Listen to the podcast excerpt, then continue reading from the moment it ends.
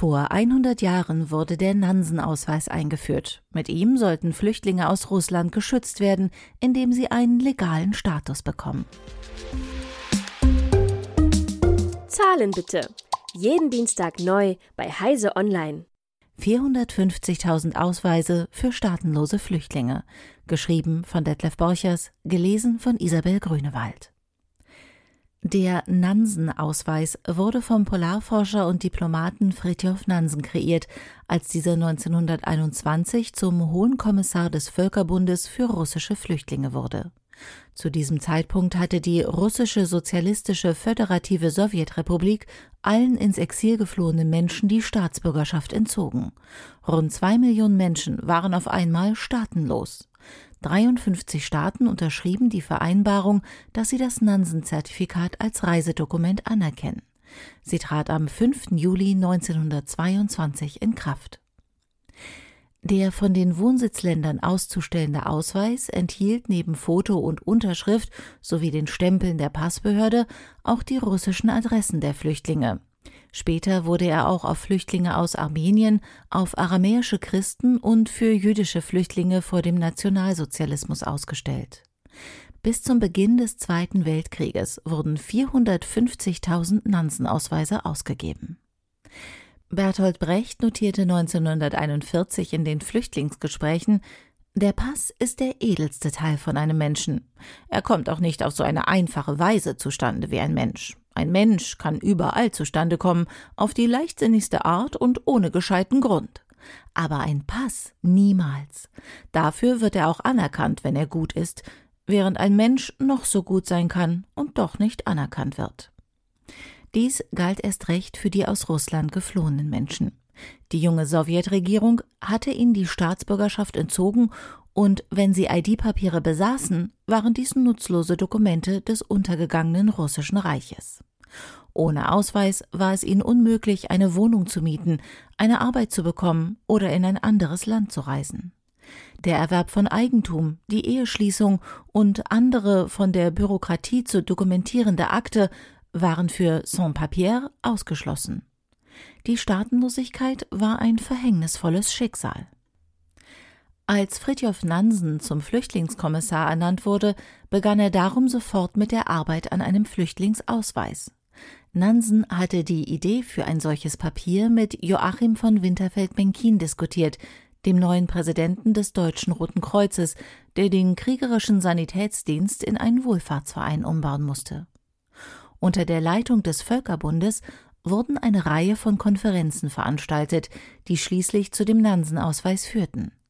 Nachdem das amtliche Papier durch staatliche Übereinkünfte in der Welt war, entstand 1926 das Office International Nansen pour les Réfugiés, auf Deutsch schlicht Nansenamt, das über die Ausgabe des Ausweises wachte, der jährlich erneuert werden musste.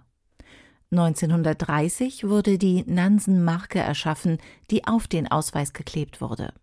Diese Ausweisgebühr dokumentierte, dass die Inhaberin oder der Inhaber des Ausweises sich an der Finanzierung des Systems beteiligte und ihn nicht als wohltätiges Almosen erhielt.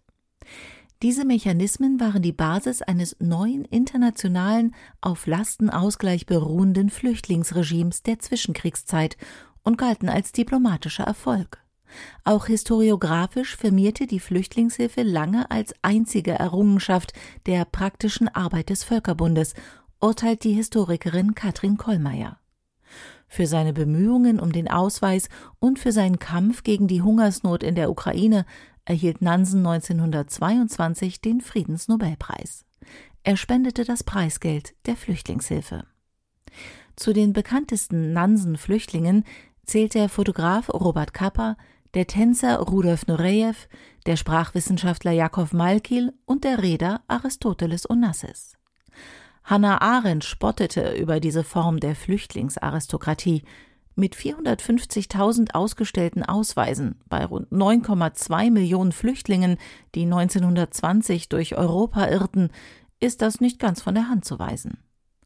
Arendt widmete dem Problem der Staatenlosigkeit mehrere Kapitel in ihrem Buch Elemente und Ursprünge totaler Herrschaft und machte Vorschläge, die später von dem Flüchtlingswerk der Vereinten Nationen aufgegriffen wurden. Schließlich war sie selbst staatenlos geworden. Am 14. Juli 1933 wurde im Deutschen Reich das Gesetz über den Widerruf von Einbürgerung und die Aberkennung der deutschen Staatsangehörigkeit beschlossen. In 10.487 Fällen wurde die deutsche Staatsangehörigkeit widerrufen, wovon hauptsächlich jüdische Deutsche betroffen waren. Nach einer Gesetzesverschärfung verloren bis 1941 weitere rund 250.000 Menschen ihre deutsche Staatsangehörigkeit. Sie wurden größtenteils deportiert und ihr Vermögen beschlagnahmt. Die Betroffenen hatten keine Möglichkeit, Rechtsmittel gegen die Ausbürgerung einzulegen.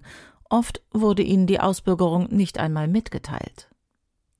Dagegen war der Nansen-Ausweis so etwas wie ein behelfsmäßiger Rettungsring für seine Inhaber, auch wenn er keinen echten Pass eines souveränen Staates ersetzen konnte.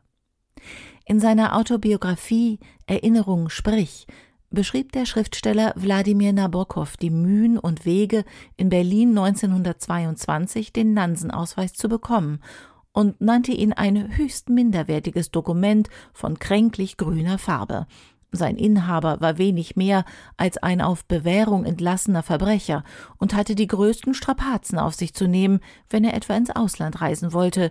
Je kleiner die Länder, desto mehr Umstände machten sie.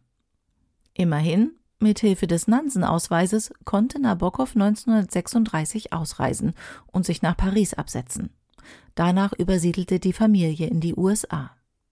Das Nansen-Zertifikat war eine international ausgehandelte, technisch-bürokratische Antwort auf neuartige politische Aggressionen gegen verletzliche Bevölkerungsgruppen, dokumentierte Identität, also Herkunft, anstelle des Heimatlandes und stiftete eine neue Identität als Flüchtling. Er lässt sich als ein Normalisierungsversuch mittels eines Provisoriums deuten, schreibt Katrin Kollmeier. Nach dem Zweiten Weltkrieg wurde der Nansen-Ausweis 1946 zunächst durch das London Travel Document und 1951 durch das Reisedokument der Genfer Flüchtlingskonvention ersetzt. Angesichts der Klimakrise und der Erderwärmung, die Millionen von Menschen zur Flucht aus ihrer Heimat zwingt und Inselstaaten verschwinden lässt, haben Schweden und die Schweiz 2015 die Nansen-Initiative ins Leben gerufen, die die Agenda for the Protection of Cross-Border Displaced Persons betreibt.